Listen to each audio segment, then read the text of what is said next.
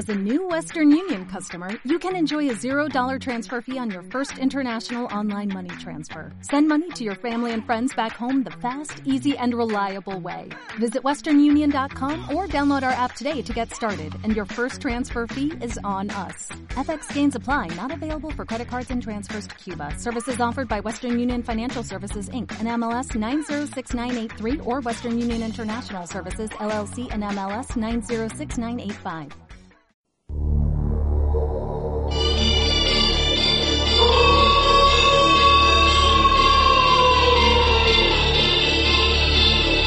Buenas noches, ser noctámbulo.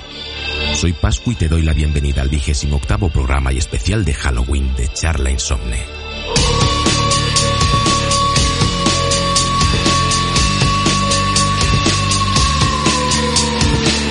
Como cada dos semanas y desde este pequeño y embrujado estudio de radio digital espero poder hacerte compañía durante esta noche de seres de ultratumba.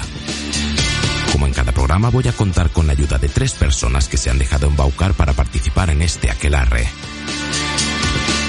Volveré a hablar de videojuegos con Héctor, en este caso de Resident Evil 2 Remake, la revisión del mítico juego en el que un señor con gabardina te pisa los talones. Dani vuelve a visitarnos en esta ocasión para intentar resolver un misterioso suceso a base de cuestiones que solo podrán responderse con sí o no. Yo os hablaré de la música de un pueblo sombrío y Jorge nos contará una historia que te pondrá la piel de gallina. Ajusta el volumen.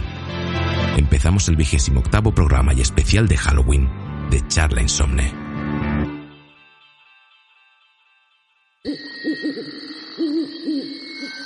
Estás escuchando Charla. Insomne.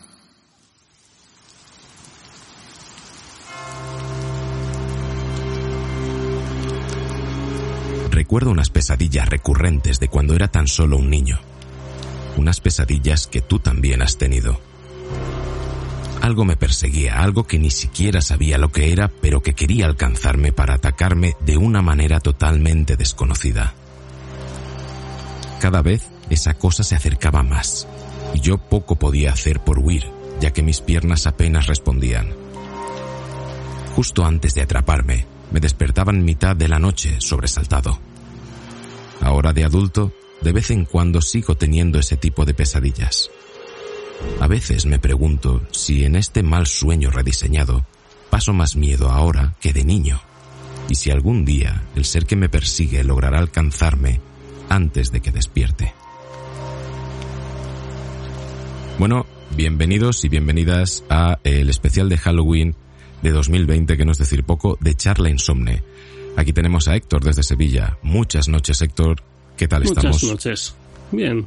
Muchas y embrujadas noches. Hay que entrar en el ambiente de Halloween, Uf, qué pereza. aunque sea la semana que viene.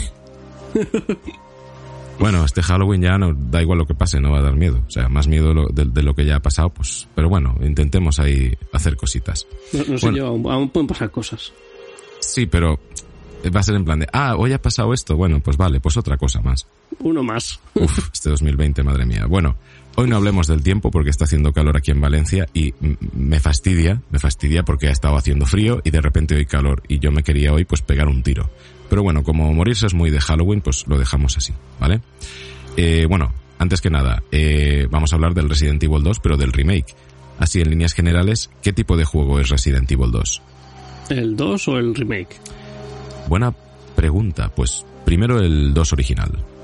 Pues el 2 original es igual que el Resident Evil 1 original, solo que en otro sitio. Estamos hablando de un survival horror. Sí, a ver, como cámara fija, te vas moviendo, se, cambia, se va cambiando la cámara según te mueves por el escenario y tienes controles de tanque, los cuales son un coñazo para mucha gente y eh, dependen de la cámara, así que en cada cámara te vas a mover diferente, lo cual es una putada en muchos casos. A mí me gusta, luego hablaremos de las cámaras en profundidad, pero a mí me gustaba mucho ese Resident Evil 2 original, o el 1 o el 3, ¿no? Esos clásicos. O el 0 o el remake, bueno, todo eso. Eh, Resident Evil 2 Remake. ¿Qué tipo de juego es? Pues es un shooter en tercera persona. ¿Dirías, Ma- Mal, ma- mal explicado, pero sí, básicamente. dirías, dirías que es survival horror, que sigue teniendo esa esencia de terror? Sí. Mm, Quizá no tanto como el Resident Evil 7, creo que es. Sí, el 7. El 7. Que es en primera persona. En primera persona creo que es mejor. Porque estás más, eh, más dentro de la historia. Más eres tú. No, ah, mira, es, le pasa a ese señor que está ahí en la cámara. Bueno, mira, pues ya que estamos, eh, metámonos con, con la cámara. Eh, bueno, este juego está diseñado con el motor de, con el motor gráfico de Resident Evil Engine o Re-Engine, como se Sí. pronuncia, me da igual, que es el que se, se hizo expresamente para Resident Evil 7, ¿vale? Tú ya has dicho que la cámara del Resident Evil 7 es en primera persona, que te permite más inmersión, en principio, y en este caso en Resident Evil 2 han utilizado la misma cámara que en el Resident Evil 4, ¿no? Lo que se llama cámara al hombro, de esto ya hemos hablado Sí. alguna vez. Y lo de inversión, díselo si no, a los de PlayStation 4 que tienen los del VR. A ver si, a ver si alguien te dice que no da miedo. No, no, a ver, a ver, yo el Resident Evil 7 eh, no lo voy a jugar en la vida con unas gafas de realidad virtual. Lo siento, porque no me quiero morir de un ataque al corazón. ¿De, de uno solo? Es por, es por eso. No, hombre, ¿tú qué te crees? Que el, primero yo ya me quedo seco en el sitio. Así te lo digo. Y bueno, eh, ¿por qué crees que, que pegaron ese paso atrás o no? No lo sé. Eh, en cuanto a volver a la cámara al hombro. Para el Resident Evil 2 Remake, incluso para el 3. El, el- creo que fue más que nada para decir que es un remake. Porque no se sienta tan diferente del original. Oh, pues podría ser, no lo había pensado. Para que el personaje se vea Vamos, en pantalla. como en el original podría ser. Podría ser. Eh, pero no lo sé. Es curioso porque, claro, el 7 eh, tuvo ventas muy buenas, tuvo unas críticas estupendas, se llevó premios en cuanto a, a juego de VR, ¿vale? La inmersión era, era tremenda. La inmersión, perdón, creo que lo he dicho mal. Y, y bueno, de repente deciden cambiar la cámara. La cámara original, como bien has dicho, eran cámaras fijas. ¿Eso qué quiere decir? Porque habrá gente que no lo entienda. Básicamente como cámaras de, de seguridad de cualquier sitio. Es una cámara y te va cambiando entre cámara y cámara según va pasando el personaje de sitios. Estamos hablando de planos fijos con los que, bueno, eh, digamos que la idea original original del primer Resident Evil era primera persona, pero por temas de, pues, eh, límites técnicos se decidió hacer en tercera persona y en esa especie de cámara fija, como tú muy bien has dicho, nunca había escuchado eh, que se describiese como cámara de seguridad, pero es tal cual. Juegan muchos con- mucho con los planos, perdón, y además te hacen la puñeta con esos planos. ¿Por qué digo esto, Héctor? Puntos ciegos, que a nosotros nos pasó tam- también con Pace. ¿Qué pasa con esos puntos ciegos? Pues que pueden poner lo que quieran ahí. te ponen un zombie ahí. ¡Ah! Y te pega todo el susto y probablemente te mate. Pero eso, eso O- formaba o- o parte te de la vida. experiencia. O te quite vida, bueno, pero eso formaba parte de la experiencia. ¿Vale? También es verdad que a veces el- el- en el primer cambio de cámara el monstruo te quedaba en primer plano y te pegaba un micro susto, pero ahí estaba y, y también daba su cosita, ¿no? Yo es que las cámaras fijas a mí me gustaban muchísimo, ¿eh? Yo te lo digo. También es verdad que la inmersión es menor en principio, aunque bueno, lo- en el original yo pegaba unos saltos que me pegaba al techo. Eso ver, te lo lo, que tienes es más inseguridad. Efectivamente. Te- Tienes más inseguridad y tienes menos visión, entre comillas, de lo que estás. Y menos capacidad de, de decisión. O sea, yo sé dónde miro en el 2 o en- sobre todo en primera persona en el 7, por ejemplo. Pero allí era en plan de, no, no, yo te voy a decir dónde tienes que mirar o qué plano tienes que mirar. Para mí estaban muy bien escogidos, ¿eh? Aparte de que la dirección de sonido no es la misma. Efectivamente. Porque en, en- si estás en primera persona o en tercera, en cámara al hombro, sabes que si un sonido te viene por la derecha, viene por la derecha. Si estás en una cámara, pueden hacer lo que les dé la puta gana con el sonido, la verdad. A ver, es lo que se llama sonido tridimensional en estos remake, ¿vale? Que bueno, que es mejor, obviamente, pero ten en cuenta que en el año en el que salió el juego, que si no recuerdo mal, esto fue en el 98, eh, yo jugaba con una telemono. Ya, ya, pues sí. Si, si no decía por eso, lo decía No, ya, ya, en general de No, pero es cierto, es cierto, porque lo, había lo que puedes hacer con X, con sonidos y, y tal, no es lo mismo. Claro. En cámara al hombro primera persona, que supuestamente son tus oídos, digamos. Sí, sí, efectivamente. Efectivamente. Bueno, quiero hablar una cosita que eh, el- esta, este juego tenía cuatro aventuras o cuatro escenarios que se les llamaba, el A y el B. Estaba muy guay, ¿vale? Sí. Porque eran diferentes. ¿no? León tenía, bueno, eran dos protagonistas del videojuego, ¿vale? León, coño, León Scott Kennedy y Claire Redfield, hermana de Chris Redfield del primer videojuego, bla, bla, bla. Y cada uno tenía su- escenario A y escenario B. Tenían muchas diferencias, ¿vale? Solo había dos finales. pero tenían muchas diferencias y a mí me gustaba mucho. Yo la primera vez que me pasé el Resident con León, luego cogí a Claire y dije, joder, si no es el, el mismo, no es el mismo juego, ¿vale? Y me moló muchísimo, pero resulta que ahora eh, estos cuatro escenarios son diferentes, pero no tanto, no tanto como el original. Pero yo no sé, yo creo que, has- que solo has jugado un escenario, ¿no? Yo jugué la mitad. No, no llegué a pasarme ni el, el- el remake, no llegué a pasármelo. La mitad de un escenario. Sí, no, no, no sé hasta dónde llegué, pero sí, por ahí. Vale, pues eh, no te voy a decir que no te perdiste nada, obviamente te perdiste porque hay diferencias con los otros escenarios. Con No, el- sí, a ver, sí, lo vi, sé cómo es el juego y tal, pero que no, no lo jugué. Vale, pues yo, tengo una pregunta, tío. Eh, la tengo que apuntado porque sé que no lo habías terminado. ¿Por qué no terminaste el juego? No sé, simplemente no lo terminé. No tuve ganas. No era por nada, nada aparte de simplemente empecé a jugar otras cosas y sí, ya está. empezaste a jugar y ya está. Pero quiero decir, no tiene nada que te he hecho del juego, ¿no? No. A ver, si, si hubiera sido el 3 probablemente sí que hubiera tirado para atrás, por, por razones. El remake, dices. Sí. Eh, el 3, ya lo comentaremos en otro programa. El 3 sí que hay un momento que te puede tirar para atrás. Que a mí yo dije, joder, tío, con lo bien que iba el juego y aquí la habéis fastidiado. No, el, el 3 es que tiene problemas de... Llamémoslo re- re- reusar Sí, bueno. y, y- y pocas ideas y no sé, pasar un remake podías haberlo hecho bien. Bueno, pero, Pero bueno. también te digo que los pobres diseñadores y programadores y todo el, el equipo en general, el estudio, que se encargó del remake del 3, tuvieron muy poco tiempo. Yo creo que ahí hubo más crunch que, en Rockstar. Bueno, no tanto, ¿no? Pero hubo mucho crunch y bueno, ya le salió un buen juego, ¿eh? El juego es bueno, pero no está al nivel del 2. Eso también te lo digo. Bueno, vámonos al meollo, porque aquí tengo apuntadas que si cosas de música, ¿qué tal? La música es la hostia, la del original, la de el remake es más ambiental, que creo que eso pierde esencia. Pero yo he empezado en la intro hablando de del este, de, de, de un- unas pesadillas en las que algo me persigue, que a todo el mundo le ha pasado. Tú habrás soñado esto más de una vez. Yo no, no, tengo, no sueño. Bueno, Mi- mi- mi- mis únicos sueños son, bueno, sueños, entre muchas comillas, bueno, fueron hace mucho tiempo, ahora ya ni, ni eso, que me perseguía no sé quién, llegaba a un, a un, a un barranco y me caía o me tiraba. Y lo que pasaba después era, me despertaba y estaba justo al borde de la cama, ya está, magia. De- Esos son todos mis sueños o barra eh, pesadillas. tienes, tienes otras pesadillas que dan para otro programa, que para el año que viene igual cambiamos la sección, que Jorge hable de videojuegos y tú acabas en la sección final porque son muy inquietantes. No hacemos Nah. spoilers, pero son muy interesantes e inquietantes.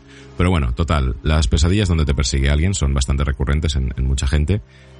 ¿Y aquí qué pasa? ¿Por qué he dicho esto? Porque aquí está el señor Mr. X, ¿vale? Que es, bueno, ¿qué pasa con Mr. X? ya. Efectivamente. Quien, eh, pensé en poner esa canción para, para cerrar la sección de videojuegos, pero no, he, he escogido otra. Eh, descríbemelo y qué pasa con él. Pues es un señor en gabardina, bastante as- así pequeñito. Ah, sí. En, algún- en algunos casos, en algunos juegos es un es un gus, no me sale ahora el nombre. Sí, bueno, en español. en- en los mods. En, en un pato que te persigue, o no tiene gabardina, o solo tiene un sombrero, cosas así. No, a ver, es un señor en gabardina muy grande, básicamente es un armario empotrado, Sí, que lleva sombrero también. que lleva sombrero, Esa es la diferencia con la del original. claro.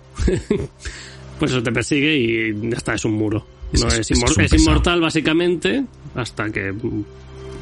No sé si lo llegas a matar, siquiera. Sí, sí, pero bueno, lo llegas a matar cuando ya se, se, se convierte en tirán, ¿no? Como en el original. Ya, bueno, pues eso. Pero en su forma normal de gabardina y, y cara de buena gente, los cojones, eh, da mucho miedo, inquieta mucho, ¿eh? O sea, sobre todo se juega muy bien con el sonido cuando está por ahí persiguiéndote. Desde Capcom ya dijeron la primera semana, dice, bueno, se puede matar a Mr. X en cada aparición que tiene, porque además el tío no para de perseguirte. Sí, Dice, pero mm, os recomendamos que no lo hagáis. Huid de él. Sí. Y yo huí siempre de él y me lo pasé muy bien, ¿vale? Es que... eh, Eso es una cosa que se perdió en el 3 también, pero bueno, Claro. ya, ya- ya se hablará. Mm, Bueno, ya hablaremos del 3, pero sí, Porque- efectivamente, efectivamente. Porque en el 3 simplemente, oh, script, aparece, ya está. Exacto. Ese es el problema. Pero bueno, habla- hablaremos del 3. Aquí está muy bien hecho, ¿eh? O sea, el tío es un pesado, es muy pesado, te está persiguiendo muchas veces, pero no cansa. Por lo menos a mí no me cargó que estuviese siempre conmigo, porque era un elemento más, en plan de, bueno, yo tengo que ir a esta sala, pues a ver por dónde voy que no esté el tío este por aquí. ¿vale? No, sí, a ver, simplemente ibas por otro sitio, Mm. llegabas ahí, decías, hola, estoy aquí, te venía por ti, te ibas por otro lado. Pero era, era, complicado porque así como en el 2 original iba lento pero seguro, aquí va rápido y segurísimo. ¿Vale? De hecho, una vez yo me metí esto que vas corriendo, me metí en una sala segura, las salas seguras son para guardar, para quien no lo sepa, y además este no puede entrar aquí, pues aún metió el puño y me calzó una hostia. En la sala segura. También es verdad que estaba haciendo el gilipollas abriendo para jugar con él, ¿no? Que entre, que no entre, que no entre, jajaja, pum, hostia en la cara.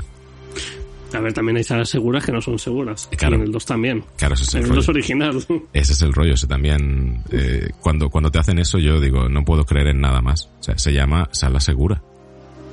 No puedes pegarme este susto. Pero bueno, está, muy chulo, está muy chulo. Se me quedan cositas fuera, porque quería hablar del Resident Evil 1.5 y todo esto, de los leakers, bla, bla, bla, de los personajes, pero bueno, yo creo que ya hay suficiente. Eh, y nada, acabamos ya la sección de videojuegos de este especial de Halloween.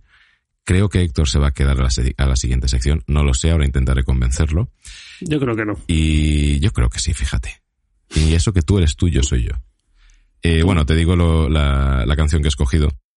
Iba a escoger la que tú has cantado antes, Hmm. pero, pero digo, no, no, que tiene que dar así mal rollete. Y resulta que he encontrado un grupo, que el, el líder del grupo me parece un gilipollas porque yo ya lo conocía de Sneaker Pimps, aunque Sneaker Pimps me molen, ¿vale? Que hacen así rollo trip hop muy chulo, muy añejo, eh, pero el líder es un gilipollas, pero resulta que se hizo otro proyecto que se llama I Am X. O sea, yo soy X. Y tiene una canción que se llama Stalker. Digo, joder, me lo han puesto a huevo. Yo soy X como el señor X y Stalker, que es un pesado que no te para de seguir. Y además la canción tiene un rollo así, un poco oriental, ¿vale? Pero muy, muy inquietante. Y me ha gustado mucho, me ha gustado mucho y nada, pues voy a acabar con, con esta canción. Bueno, Héctor, no te digo muchas noches porque nos vamos a ver ahora, No. pero por si acaso te digo muchas noches. Muchas gracias. Eh, Tienes un poco el Twitch parado ahora, Eh, sí, no sé, ya veré cuando... pero lo retomarás. Sí, a un momento. twitch.tv barra rotc8, R-O-T-C-E 8. Ya lo he dicho yo bien. Siempre lo dices tú, pues hoy lo he dicho yo bien. Bueno, nada, Héctor, muchas gracias. Y nada, os dejo con Stalker de IAMX.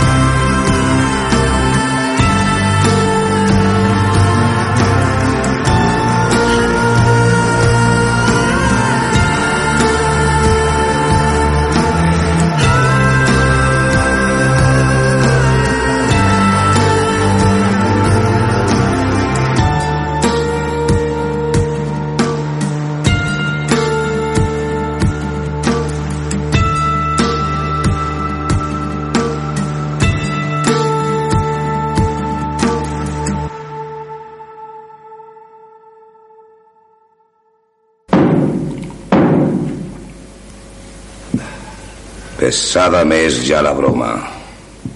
Mas veremos quién asoma mientras en la mesa estamos. ¿Y tú qué haces ahí, Bergante? ¡Listo! Trae otro manjar. Mas me ocurre en este instante que nos podemos mofar de los de afuera, invitándoles a probar su sutileza, entrándose hasta esta pieza y sus puertas no franqueándoles. Bien dicho. Idea brillante. Señores, ¿a qué llamar? Los muertos se han de filtrar por la pared. ¡Adelante!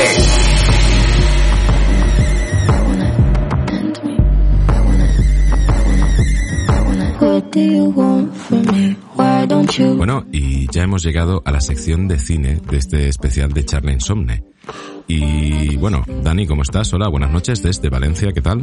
Buenas noches. Muchas noches. Muchas noches, perdón. Eso sí. Muchas diabólicas noches. O diabólicas noches. Diabólicas muchas noches. Qué puta mierda diabólica. Diabólicas.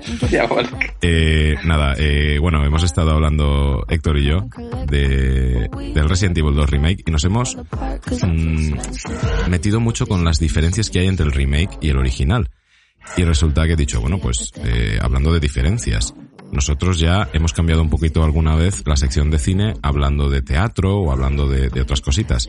Pero esta vez la diferencia va a ser abismal, ¿sí o no, Dani? Abismal. Muy, muy grande, completamente distinta y a mejor. No, no mejor, pero. ¿Qué vamos a hacer, Dani? ¿Qué vamos a hacer? Pues vamos a jugar a eh, Black Stories, ¿vale? No sé si lo sabéis, lo- si sabéis lo que es, pero Pascu me va a plantear. Black Stories son, es un juego de cartas, bueno, de cartas, en realidad, es un juego de historietas. Hmm. Eh, en la carta, en la cara de delante hay una, una imagen y una frase, ¿vale? Y eh, hay que averiguar la historia asociada a, a esa imagen. Vamos, hay toda una historia detrás que, que, que hay que averiguar a base de preguntas que solo se pueden contestar con sí, no o indiferente. Hay tres. Hay, bueno, eh, digo un poquito más porque eh, me gustaría, no me han pagado ni nada, pero me gusta mucho Black Stories. A, A mí mí me dio a conocer Dani. Él tiene Sí. la, la primera caja de, de cartas y yo tengo la segunda, ¿no? Black Stories 1, la que tiene Dani, y yo Black Stories 2. ¿vale? Sí, yo tengo también la que me la regaló Chema, la edición especial Misterio. Y Mm. tú también tienes otra, que es la de White Stories. Sí, sí. Esto es de Gen X Games, ¿vale? Y yo tengo la de White Stories porque se, se lo hago a mis alumnos, ¿vale? Para desarrollar el pensamiento lateral o en, en realidad para que piensen, porque cada vez los niños y niñas piensan menos, pero bueno, de Y para que se lo pasen bien. Ya, se lo pasan muy bien. De hecho, este curso que es nuevo, bueno, nuevo, quiero decir que soy tutor por primera vez, es el primer curso que soy tutor de este curso, valga la redundancia. Eh, pues nada, hemos estado haciendo esto el primer día, el viernes pasado, y les ha flipado. O sea, me han intentado engañar diciendo que yo les había prometido que iba a ser todos los días. Digo, todos los días no. Yo dije el viernes, hasta que le dije a la delegada, oye, ¿qué día dije? Me dijo, va, el viernes. Sí, dijo el viernes, va, no sé qué. Te querían hacer la trama, ¿eh? Pero total, pero vamos, yo ya sé que no había dicho todos los días, seguro. Eh, pues nada, oye, esto es Black Stories y cuando quieras empezamos, Dani. Cuando tú quieras. Bueno, eso, las preguntas se podrán responder con sí, no, irrelevante o tu pregunta se basa en una premisa Ah, vale, errónea. efectivamente. ¿Vale? Sí, Cuando sí. yo vea que Dani está preguntando algo que, que bueno, lo, lo- lo por ejemplo, si pregunto, el coche era rojo y si no hay ningún coche, él me tiene que decir, tu premisa se basa en una- tu pregunta. bueno, sí, da igual. Bueno, sí. Eh, vale. Ahora pongo el timer ahora mismo. Dani tiene 10 minutos para acertar esto. Es complicadísimo, ¿vale? Pero bueno, a veces una historia te la adivinan en un minuto y otra no te la adivinan en cuatro años. Así que a ver qué pasa. Mm, A La historia se llama... un momento. Vale. Tengo que decir algo. Dime. Héctor sabe la solución. Ah, bueno. Eso, eso no lo hemos dicho. Héctor está aquí. Yo he prometido que iba a estar aquí. Estar está. No sé si va a hablar. Pero está ahí. Está ahí en el fondo, ¿no? Como aquel que se esconde. ¿eh? Y que cuando haces una foto se le iluminan los ojos en rojo y da miedo cuando la revelas. En los Sí. años 90. Pues está ahí. Está ahí. En la oscuridad. y entonces yo le he leído la historia y le he leído la solución. En teoría la sabe. Pero él dice que no se acuerda. O sea, conforme se la sí que se acuerda, hombre. Él siempre dice esas cosas. Vale. Y a, a ver si interviene o no. Puede intervenir cuando le dé la gana. Porque además el servidor de TS es suyo, que lo ha dejado muy apañado. Sí. Bueno, vamos allá, vamos allá. Héctor, escucha, ¿eh? Timer, pa. La historia se llama El infarto. Cuando una mano tocó al hombre, este sintió tanto miedo que sufrió un infarto. Vale. La lo imagen, primero. la imagen es irrelevante, pero bueno, es una mano está tocando un corazón. Vale. Siempre mis dos primeras preguntas son: ¿los personajes que intervienen son humanos? Sí, muy buena pregunta. ¿Todos son humanos? Sí, Eh, y la- mi, otra pregunta que paso ya lo he dicho es: ¿la imagen es relevante? no, Vale. ¿Puedes volverme a leer la- el título y todo? por supuesto. Se llama El infarto y la historia es cuando una mano tocó al hombre, este sintió tanto miedo que sufrió un infarto. Vale. Eh, ¿Sufrió un infarto de verdad? Sí, ¿Murió a causa del infarto? irrelevante. Perdonad, ¿eh? Eh, No, no, esto es- van a haber muchos, muchas pausas, ¿vale? claro, porque hay que pensar. Claro, a ver, y esto también para que sirva para que la gente también que esté escuchando que juegue un Vale. poquito. Una, eh, la mano que tocó al hombro, eh, al hombre era de otra persona. Sí, Eh, en la habitación solo. eh, ¿Estaban en una habitación cerrada? no, Eh, ¿Tengo que adivinar el ambiente en el que estaban? sí, Es importante, vale. muy ¿Estaban en un ambiente corriente del día a día de las personas? Sí, ¿Estaban en una casa? ¿En su casa? ¿En la casa de alguno de los dos? no, ¿Estaban en su trabajo? ¿Puedes reformular la pregunta? ¿Alguno de los dos estaba en su trabajo? Sí, Vale. Eh, ¿Estaba en su trabajo el hombre que fue tocado por la mano? sí, Eh, tengo que adivinar el, sitio de trabajo, ¿verdad? eh, sí. Eh, ¿Es un sitio de trabajo habitual? Mm, sí, ¿Estaba en un colegio? no, ¿Tenemos algún conocido que trabaje en eso? No. Joder. Bueno, yo sí que conozco a uno, pero tú no. bueno, igual sí, pero que, pero que no, son, no son comunes los amigos. Eh, ¿Es un servicio público? Sí, ¿Es bombero? no, Eh, ¿Es algo que ayuda a la gente? Eh, incluyendo bombero, policía... eh, si consideras policía, pero Policía vale. ayuda a la gente, bueno. vale. Eh, no de ese tipo. Eh, He, contestado mal, pero no. vale, exacto, has contestado mal. Eh, oye, dame una pista, por favor, que si no, no lo voy a Es que dar. la voz de las sombras no ha pedido pista. Bien, em, te voy a dar una pista. Este, Vale. este trabajo, ¿vale? Eh, se ha visto muy afectado por una nueva, una nueva forma de empresa totalmente neoliberal y que está muy relacionada a, a demandar este tipo de servicio por el móvil. ¿Es programador? No, ¿Trabaja con un ordenador? no, O sea, este trabajo se ha visto muy afectado por una nueva forma de empresa. Vale, es una startup. eh,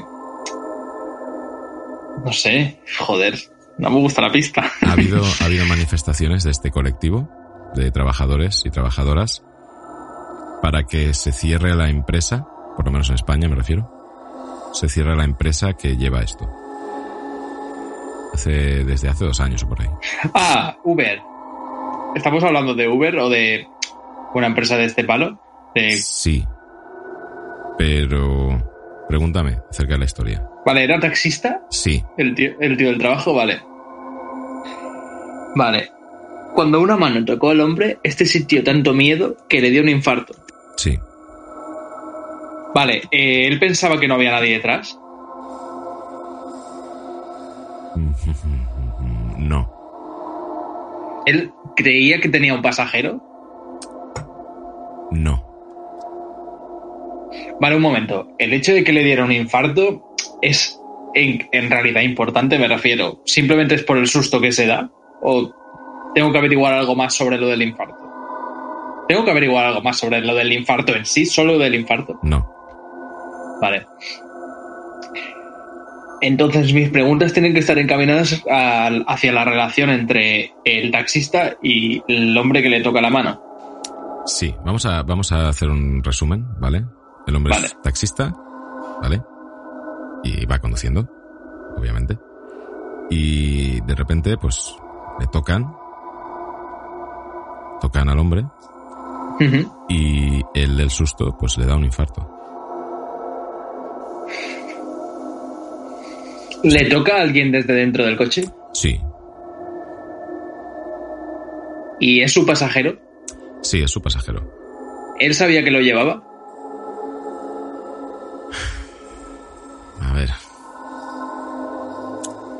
Sí. Vas por el Ecuador. Te queda otros cinco minutos. Madre mía. Cuando quieras pista, te doy pista, aunque la voz de las sombras no pida pista. Estoy lejos de la solución. No, pero te falta. Te falta algo Vale. importante. Eh, eh, ¿Conocía al pasajero? No, ¿Lo había cogido hace poco? sí, ¿Era manco el pasajero? no. Bueno, irrelevante, pero vamos, que si le toca yo creo que sí que tenía mano. Claro, por eso lo digo. Porque claro, cuando una mano toca al hombre. eh, Al menos una. Eh, ¿Él se había dormido? No, no, no, no, no.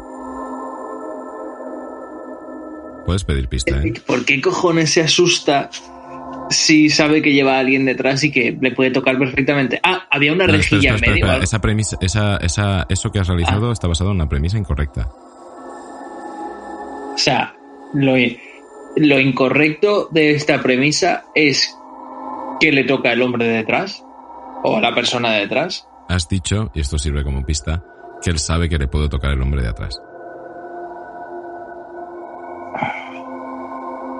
Eso es, eso es lo erróneo de tu premisa.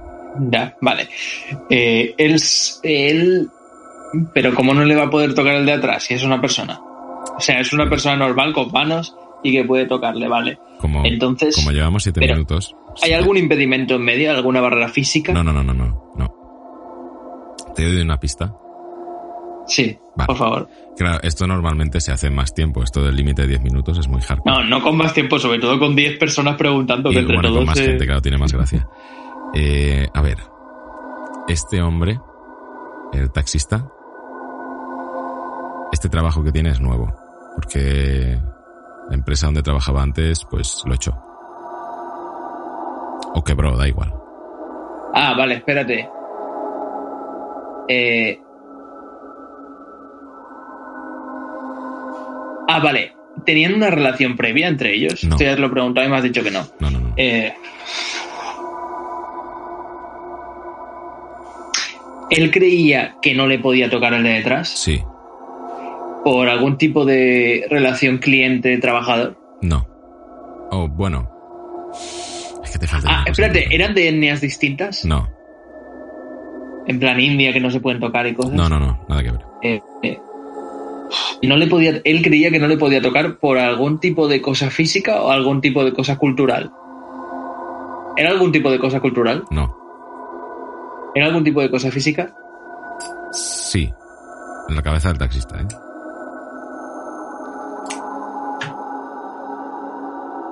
Eh, ¿Él tenía la lepra, el, el- el que le toca? No, no, no. Un minuto. Pista, pista, pista. Pista. Pista clave. Uf, pista clave, pista clave. El trabajo anterior del taxista es importantísimo. Y es. Podría ¿Era decirse- camionero? Podría decirse que es similar al de taxista. Eh, no, no era camionero. Ah, era conductor de muerte, coche fúnebre. Sí. Vale, ¿qué, qué- qué ha Entonces, vale. eh, él era conductor de coche fúnebre y este es su nuevo trabajo. Exacto. Entonces, como es taxista y la persona de atrás ahora ya le puede tocar, él simplemente rememora, no se acuerda que está en su nuevo trabajo y se asusta muchísimo porque cree que un muerto le está tocando. la- Exacto. Está muy guay la Está muy guay, la has cogido a posta porque guay. digo, joder, qué guay. Mira, 9 minutos 45 segundos más o menos. Bueno, pero con pista clave, lo siento, Bueno, con chavales. pista clave, pero no es he podido. esto, esto ha sido nivel infierno. O sea, esto ha sido... Sí, sí, la verdad es que una persona sola es muy complicado, ¿eh? Pero ya no solo Porque una persona tú- solo, sino que además es el límite de tiempo. Que ibas preguntando a toda leche. Claro, es que tienes que dejar claro. que las ideas maceren, ¿vale? Y en este caso Sí, pues no pero- se podía. sobre todo es mientras otros, otros Hay un fantasma por aquí. ¿Qué ha sido eso? Alguien me ha tocado. Alguien me ha tocado por detrás. Bueno, sabía, digo, lo que pasa es que le estaba acabando la sección y digo, este no hará nada, pero mira, ahí Esto no hacer nada, pero no podía. las sombras. Bueno, pues esto ha sido Black Stories, Esto chavales. ha sido Black Stories, es muy interesante, ya te digo, yo no me llevo, bueno, Dani lo sabe, no me llevo ninguna comisión de Gen X Games, pero que está muy chulo, está muy interesante. Yo sí me llevo. Dani sí que se lleva, pues comprado, ni que sea una caja, que es una cajita. pero está muy bien, ¿eh?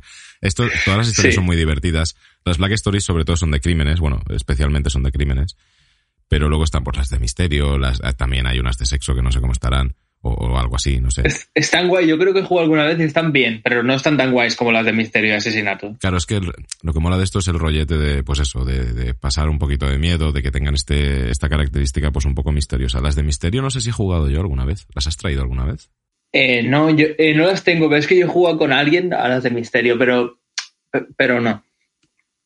No, ah, bueno, sí, te he dicho que, que tenía la edición especial Misterio. Sí, pues yo me queda flipando. No, La edición especial. La edición, espe- la edición especial Rey Misterio. No, sí, son, son muy similares. Simplemente es que hay un. De hecho, son mucho más complicados porque hay tanto misterio que son mucho más rebuscadas a veces y eso no mola tanto, pero está guay. ¿eh? Bueno, pero recomendables, ¿no? Súper recomendable. Sí, estas también. Todo, yo creo que todas las versiones están muy guays. Bueno, eso están en Amazon están, en Fnac están. Yo recomiendo que vayáis a vuestra tienda biblioteca de confianza, que, biblioteca no, perdón, librería de confianza, que están también yo estas, estas o, o las White Stories las compré de una, de una de Valencia. Mm. Y, y nada, oye, Dani, pues muchas gracias. Y los has Muchas acertado. gracias. Los has acertado, Sí. aunque sea con pistas, Bueno, ahí, ahí. Sí. Y, y nada, pues voy a poner, voy a poner de, de música para cerrar esta sección de Black Stories, en este caso, eh, pues Heart Shape Box, simplemente porque tiene la palabra Heart, ¿vale? O sea, Y Vox. y, bueno, y Box, mira, qué bien, Box, la caja de las Black Stories.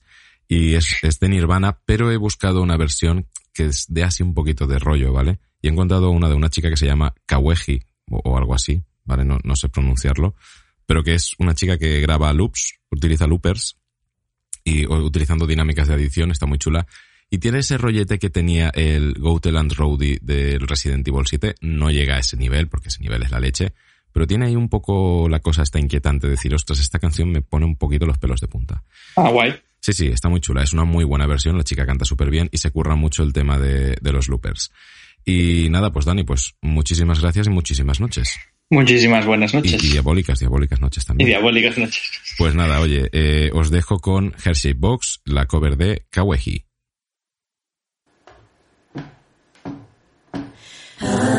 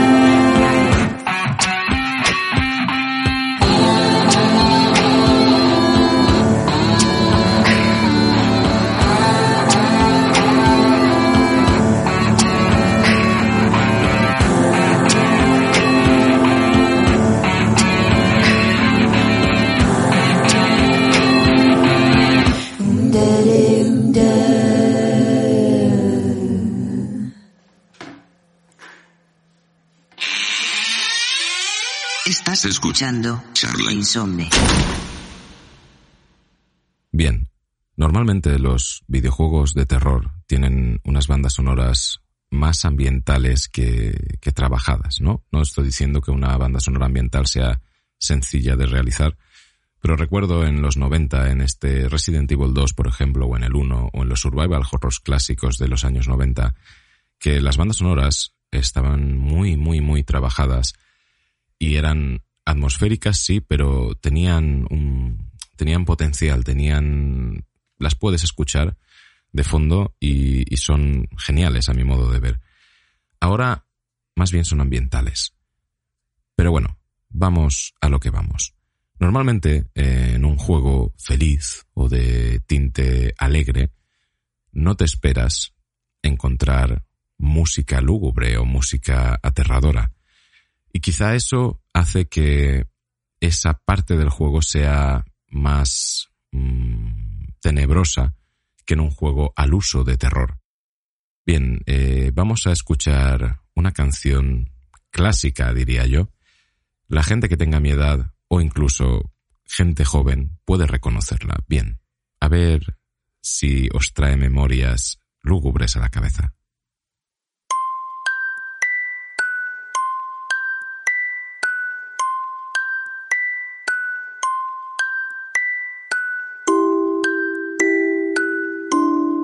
Bien, efectivamente, mucha gente que esté escuchando la habrá reconocido enseguida. Esta canción forma parte del videojuego Pokémon.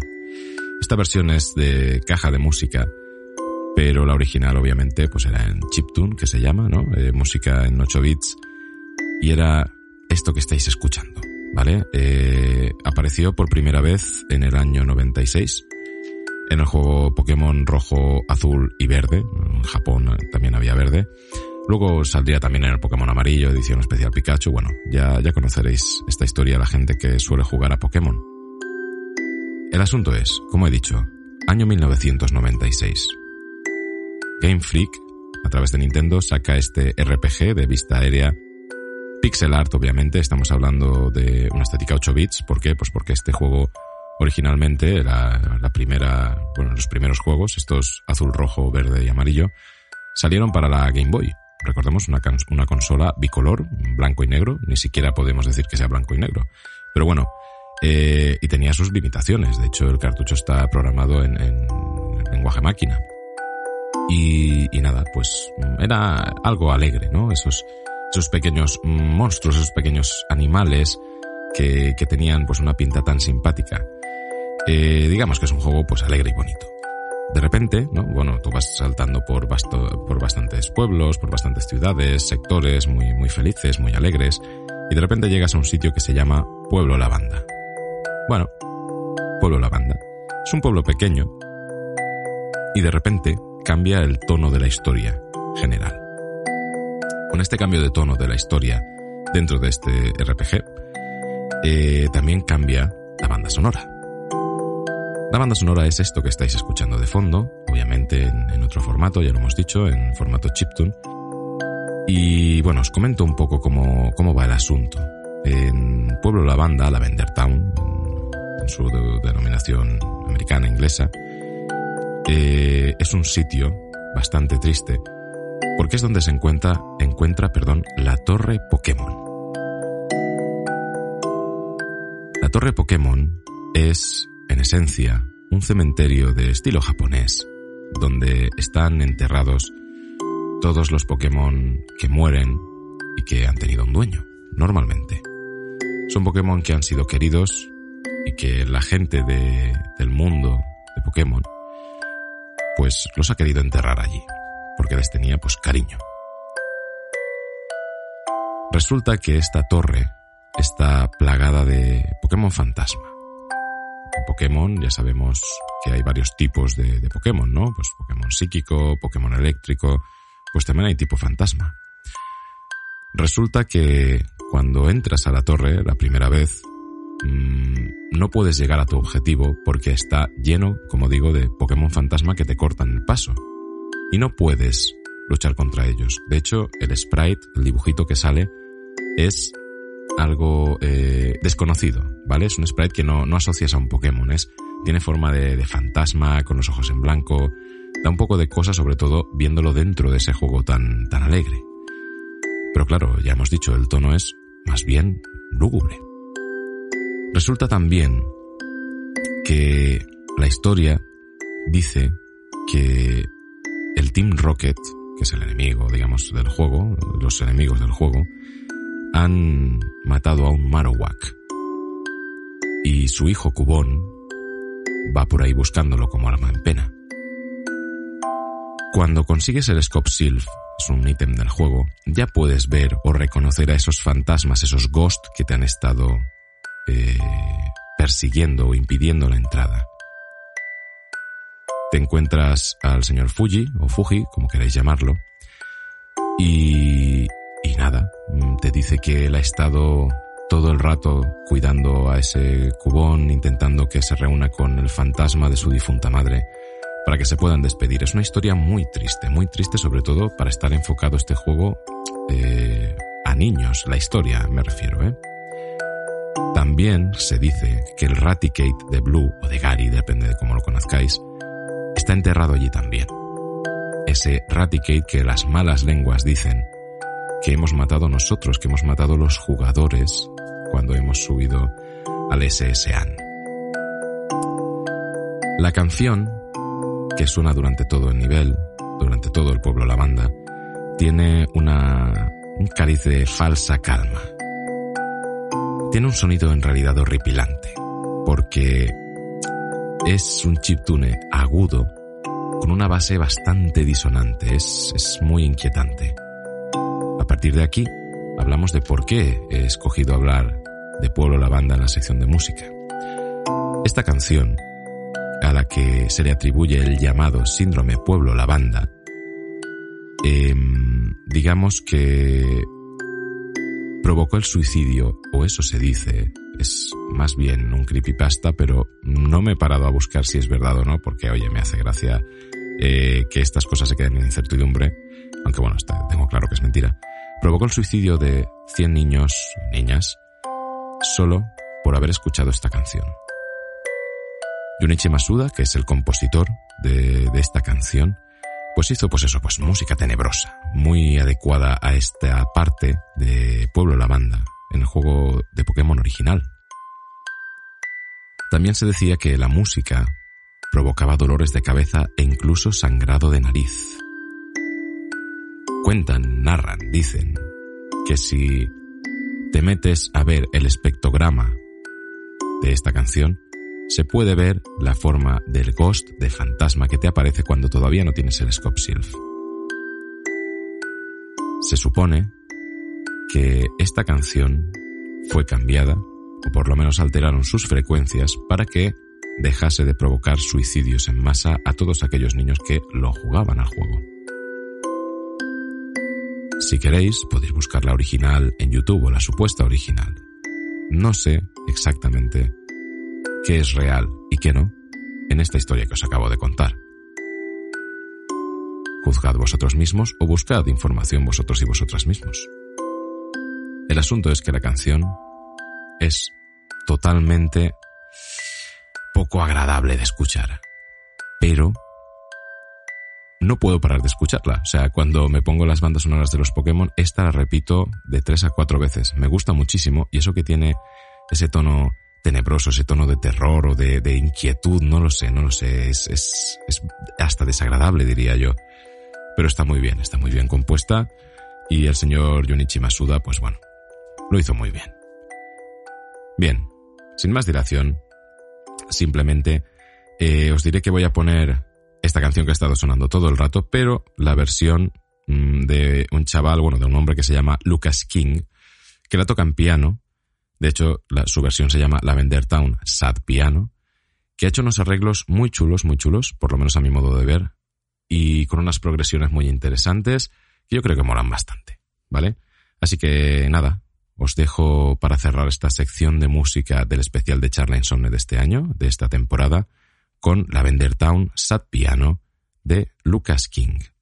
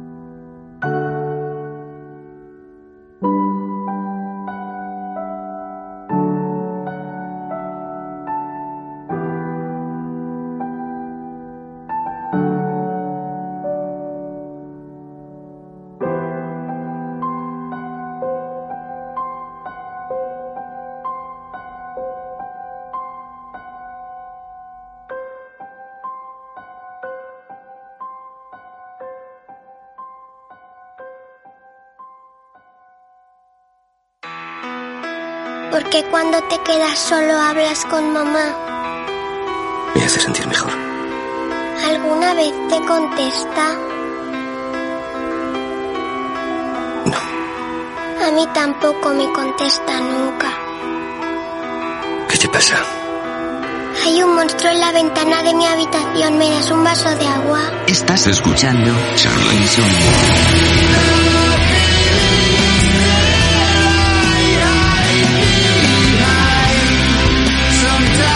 ya hemos llegado a la última sección del programa y tenemos aquí de nuevo a Jorge. Hola Jorge, ¿cómo estás en esta noche de brujas? Pues un poco cagado, pero no, pero bien, bien, bien.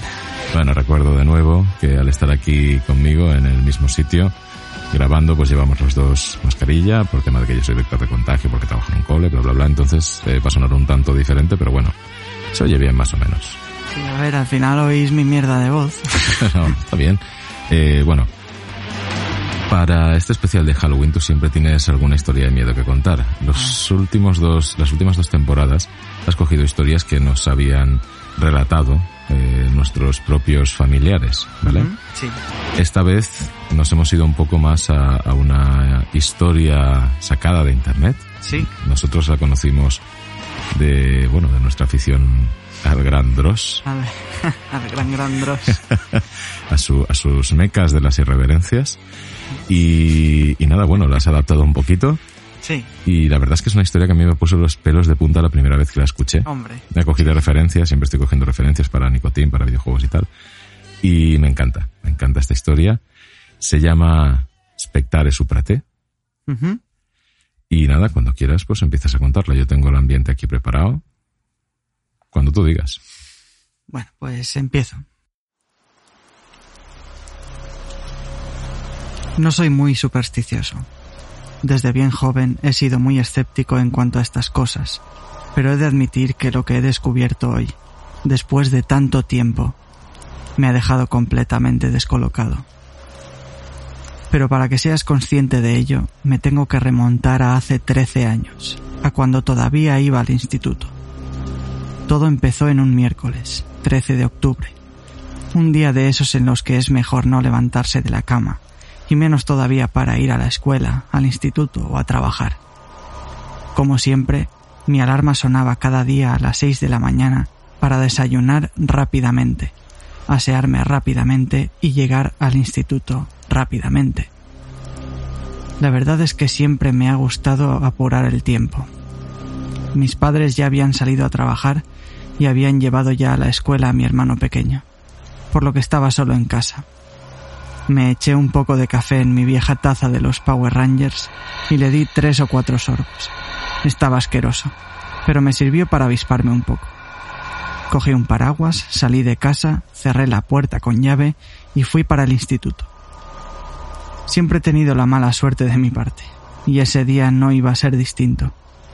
A unos diez minutos ya de mi casa, un coche pasó rápidamente y me mojó entero con el agua sucia de un charco. ¿Cómo no? Pero yo seguí mi camino hasta el instituto para no llegar tarde. Se hicieron las siete y media, las ocho, las nueve y media. La mañana, como todas, pasaba lentamente y aquel remojón me dejó hecho papilla. Cogí fiebre y temblor y, de no ser por el capullo de matemáticas, hubiese podido ir antes a la maldita enfermería. Llegaron las diez y yo no podía más con mi vida, y menos mal que el alma caritativa de la profesora de filosofía me dejó ir a la enfermería. La verdad es que estaba en la mierda. De camino a la enfermería me entraron unas terribles ganas de ir al baño, así que aproveché y fui a vaciar mi vejiga llena de café quemado. Una vez en el baño, entré a uno de los compartimentos, puesto que los urinarios de mi instituto, en fin, estaban realmente sucios. Eran las diez y trece y aquí empezó todo. Me bajé la bragueta y empecé a mear. Antes de acabar, comencé a oír una voz que parecía estar a mi lado, pero miré a mi alrededor y allí no había nadie. ¿Quién está ahí? pregunté a viva voz. Esa voz insistía y repetía siempre lo mismo. Intenté captar lo que decía, pero al principio me costó mucho, hasta que la voz se hizo más y más intensa. hasta que dejó en claro el mensaje que me estaba lanzando. Espectare suprate. Espectare suprate.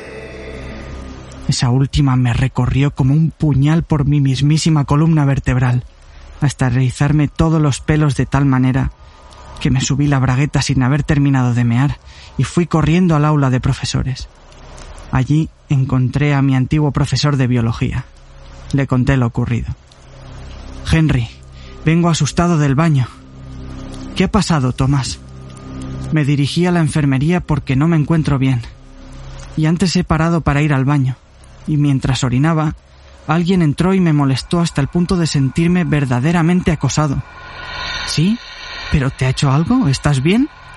Sí, sí, estoy bien, estoy bien. Pero no paraba de repetirme algo, y parecía incluso que lo tuviera detrás de mí susurrándolo en mis oídos. ¿Qué? ¿Y qué era lo que te decía? Espectare súprate. Espectare súprate. El ambiente se quedó en un silencio sepulcral, porque Henry así se mantuvo un par de segundos, en silencio sepulcral, mirándome con sus ojos bien abiertos, callado, pero a la vez anunciándome algo nada bueno. Miró su reloj y eran las diez y catorce. Tomás, es importante que no le cuentes esto a nadie, que hagas como si no hubiese pasado nada. Pero, ¿qué pasa, Henry? No tienes nada de lo que preocuparte, Tomás. Venga, te acompaño a la enfermería. Henry no me dio ni una palabra más conmigo hasta la enfermería. Pero ese mismo día por la tarde vi cómo él y el director recibían a un sacerdote en la entrada del instituto. Según me contó un amigo, vino para bendecir el instituto. Yo, en ese momento, estaba desconcertado, pero no le quise dar más importancia y, aunque quedó como una pequeña espina clavada en mis recuerdos, casi olvidé aquella espeluznante experiencia por completo con el paso del tiempo. O eso creía yo. Hoy por hoy ya estoy graduado y tengo un trabajo, por el cual he tenido que prestar mis servicios a mi antiguo instituto. Hoy, 13 de octubre, 13 años después de lo ocurrido. He pasado por delante del baño, o por lo que debería ser el baño. Estaba tapiado por completo, y donde antes había una puerta, ahora todo era pared. Me ha recorrido un fuerte escalofrío a las diez y trece, cuando he visto aparecer a Henry por el otro extremo del pasillo. Alentado por la curiosidad, le he parado. Hola Henry, ¿me recuerdas? Soy Thomas, un exalumno. Sí, Thomas, te recuerdo. Él sabía para qué le había parado. He visto que el antiguo baño no está y me ha podido la curiosidad de preguntarte algo que sé que recuerdas. ¿Qué me pasó en el baño aquel 13 de octubre de hace 13 años? Tomás, ahora no tendría sentido ocultártelo. No creí lo que me estaba diciendo durante un segundo entero, pero al siguiente su rostro de preocupación me confirmó que lo que oí de sus labios me estaba diciendo la verdad. Y resulta que, hace 26 años, una alumna fue forzada a entrar en ese baño por un antiguo profesor del instituto, el cual la violó sin piedad y la dejó a su suerte. Ese 13 de octubre de hace 26 años, a las 10 y 13, la alumna se colgó del compartimento donde, 13 años después, el mismo día y a la misma hora, estaba yo. ¿Recuerdas lo que oíste en ese baño aquel 13 de octubre de hace 13 años? Sí, lo recuerdo. ¿Qué significa expectare súprate? Expectare súprate significa en latín mira arriba tuyo.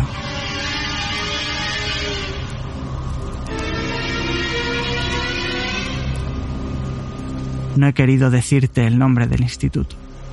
Quién sabe si es ahí donde tú has estudiado.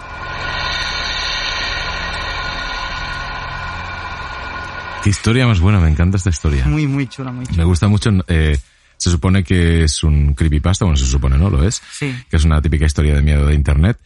Y, pero me encanta, es, es, podría haber salido de, de una mente maquiavélica los Stephen King o, o algo así, ¿no? No sé. Me es encanta. muy buena, muy. A mí también me gusta mucho eh, la historia y he de reconocer que el vídeo este de Dross de las siete cosas más Sí. aterradoras, pues esta es la siete.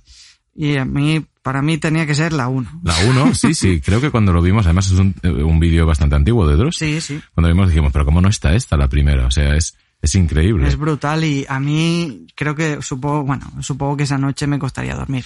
Yo seguro que también. Pero bueno, esta noche también, ¿eh? Hombre, Pues nada, Jorge, muchísimas gracias por esta historia, muchísimas Ah, noches. muchísimas noches. y, hombre, Ha estado muy guay. Esperamos que el año que viene tengas también una historia así de chula y así de, de- de escalofriante. Me encanta, lo repito, me encanta esta historia. Y nada, pues eso, muchas noches, Jorge, que vaya muy muchas bien. noches y buenas gracias a Feliz vos. noche de brujas, de difuntos, de, De muertos, difuntos, de- sí, como quieras llamarlo. Y resulta que ya hemos terminado. El vigésimo octavo programa y especial de Halloween de Charla Insomne acaba aquí. Te recuerdo que puedes participar en el programa poniéndote en contacto con nosotros dejando un comentario en los canales de YouTube e iVoox de Charla Insomne. Puedes escuchar Charla Insomne en iVoox, YouTube, iTunes, Spotify y Twitch.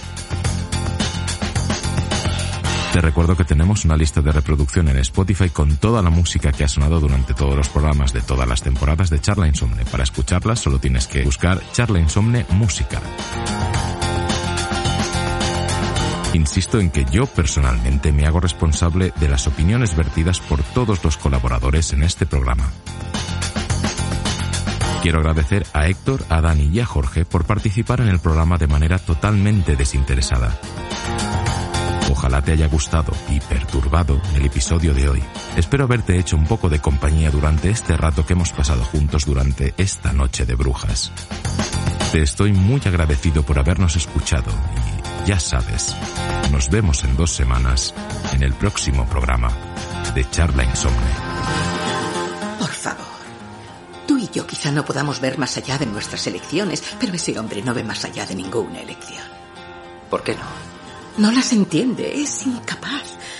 Para él son variables de una ecuación. Una a una, cada variable debe ser resuelta y luego compensada. Ese es su objetivo.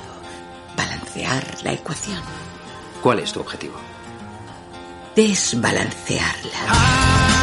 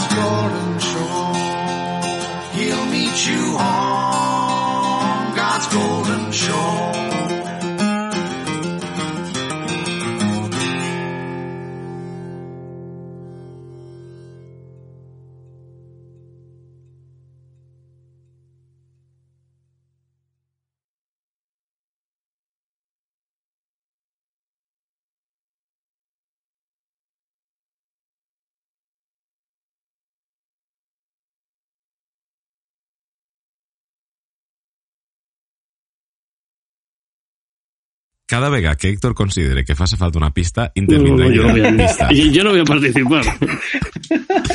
Yo veo Me eso, ¿eh? encantaría que se fuese un papel. Yo creo que hace falta pista.